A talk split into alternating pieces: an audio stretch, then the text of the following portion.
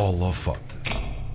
É escritor, criativo e podcaster. No meio deste rebuliço das mil e uma funções, tem tempo para a sua mais recente criação. Na Minha Sepultura é o podcast onde convida algumas personalidades portuguesas a levantar questões sobre o que mais evitamos enfrentar, a morte.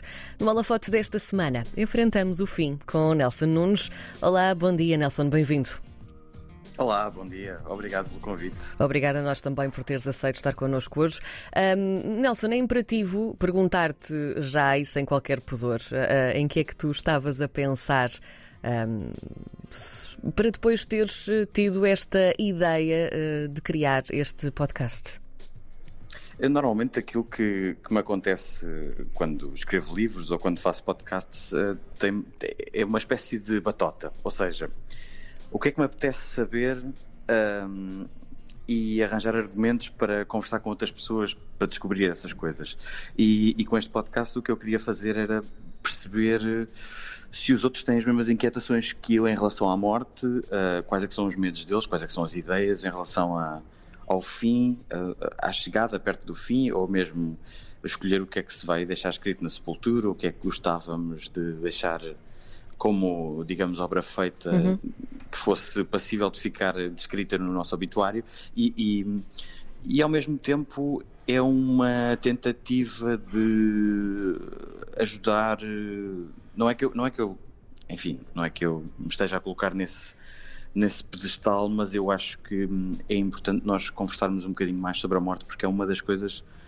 Eh, há um, há um, um conjunto de psicólogos que lhe chama o grande terror, ou seja, nós o que eles dizem é que construímos a sociedade inteira um, com o objetivo de nos esquecermos de criar montes de distrações para não nos lembrarmos que, que um dia vamos morrer. E, e, e, portanto, essa ideia que a morte está no, no ângulo morto um, é uma ideia que me agrada, mas ao mesmo tempo que me dá algum gozo para, para explorar e para tentar escarafunchar nesse tema tão difícil, digamos assim. A, a, verdade é que a, a, morte é a única coisa para a qual não existe remédio, não é? Nós andamos sempre também a dizer esta frase ao longo da Sim, nossa e, vida. E, exato, e os impostos. É, é verdade, também é verdade. Portanto, é, são ambos inevitáveis, é um facto. Um, sim, sim, exato. Tu... Nós já vamos conversar aqui também um bocadinho sobre todas as conversas que tens tido com os teus convidados, mas a verdade é, uhum. porque é que tu achas que ainda existe esta. No fundo, é um tema tabu, não é? Uh, nós sabemos que ela Sim. vai acontecer. Não sabemos quando, uhum. é óbvio. Uhum. Um, mas porquê é que isto acontece? Já conseguiste perceber um bocadinho depois destas conversas todas que tens tido?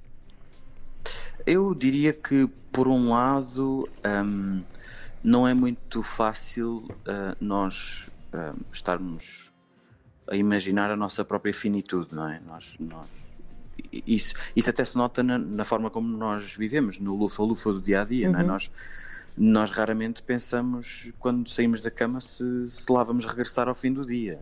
Para nós é mais ou menos um dado adquirido. Uh, e eu acho que esse confronto com a nossa própria finitude é uma, é uma ideia algo dura. E, e há, há alguns estudos recentes que, que, que demonstram que, por exemplo, o vazio que, que, nós, com que nós nos deparamos durante as quarentenas um, e, e a, a, quebra na saúde mental por causa desse vazio tem muito a ver com isso, tem a ver com esse terror da, da morte, do fim, da solidão, de, de não haver hum, não haver uma continuidade possível, não é? E, e, e portanto eu diria que é um bocado por isso que nós tentamos uh, empurrar isso para, para longe da vista. Um, mas o que eu também tenho dado conta é que sempre que, um, sempre que, sempre que decido conversar sobre a morte com alguém, eu, eu, eu, escrevi um livro sobre a morte que ainda não tem publicação prevista, mas eu escrevi um livro sobre a morte antes de fazer este podcast. E, e sempre que eu conversava com alguém e dizia que estava a fazer um livro sobre a morte, a resposta imediata era que horror. e no segundo e no segundo seguinte logo instantaneamente havia uma história qualquer para contar sobre a morte. Ou, ou, de um parente que tinha morrido de uma determinada maneira algo bizarra, ou eu não tenho medo nenhum sobre a, eh, da morte, ou eu tenho muito medo da morte, ou eu gostava que o meu funeral fosse assim ou assado.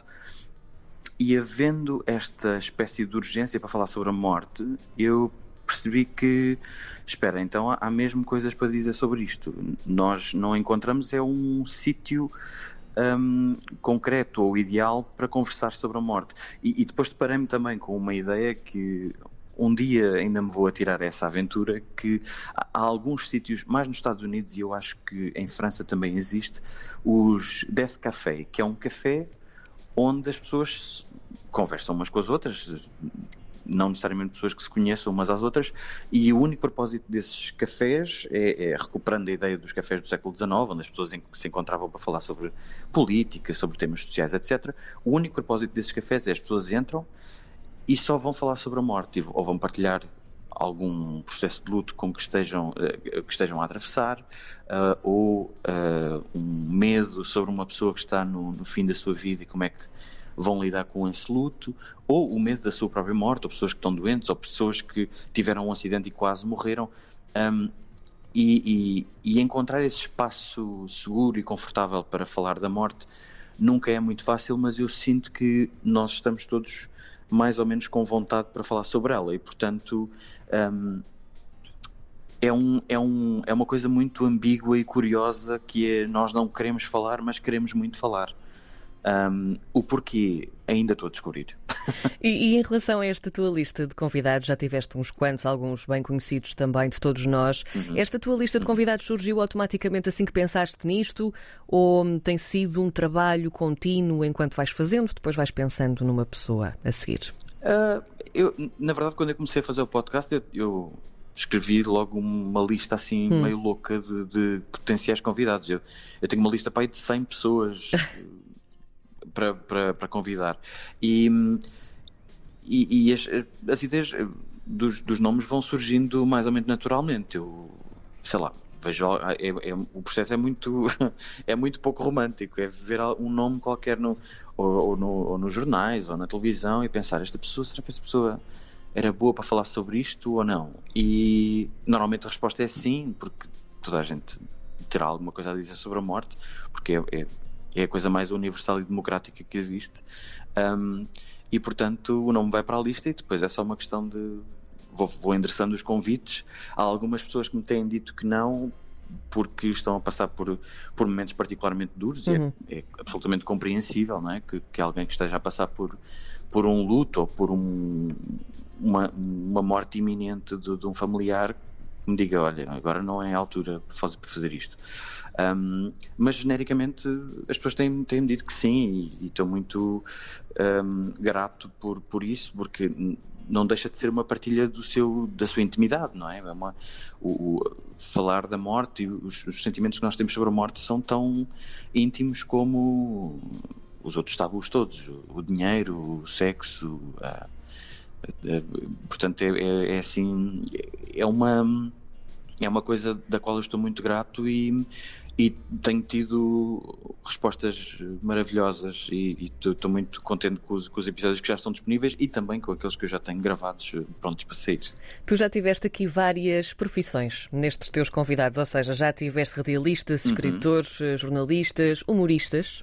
E a pergunta que eu tenho uhum. para te fazer é: hum, notas que um humorista lida com este assunto de forma mais leve ou, pelo contrário, encontra ali uma, uma parte mais sombria do tema morte? É curioso. É, é, é, verdade que eu tendo mais a entrevistar humoristas, eu, eu, tenho dado conta disso. Sim. E eu não sei bem se é por ter feito durante dois anos um podcast só a entrevistar humoristas e, portanto, essa facilidade de contacto é maior, uh, ou se de facto é por ver neles uma facilidade maior em falar sobre a morte. Não sei exatamente, se calhar são as duas coisas juntas, mas um, eu, eu acho que sim, porque, porque é uma coisa que os humoristas dizem com muita frequência, que o riso é o único combate possível ao medo de morrer. Um, e, e, é possível que eles tenham essa ferramenta um bocadinho mais oleada. Mas isso não significa que, que os outros convidados não, não tenham uh, ideias um, muito sólidas e muito uh, bem estruturadas sobre, sobre as suas sensações em relação, em relação à morte. Eu estou a lembrar-me, por exemplo, do, do, episódio da Inês Menezes, em que ah, há, há ideias fortes sobre a morte. O episódio com a Cláudia Lucas Shell, em que ela conta momentos concretos em que se deparou com a ideia: ah, espera, é possível morrer? Ou como é que um artista está a fazer a sua obra e ao mesmo tempo pensa para que isto tudo se eu vou morrer? Por exemplo, ele conta a história do, do Bertolt Brecht que, que escrevia com, com a janela virada para o cemitério.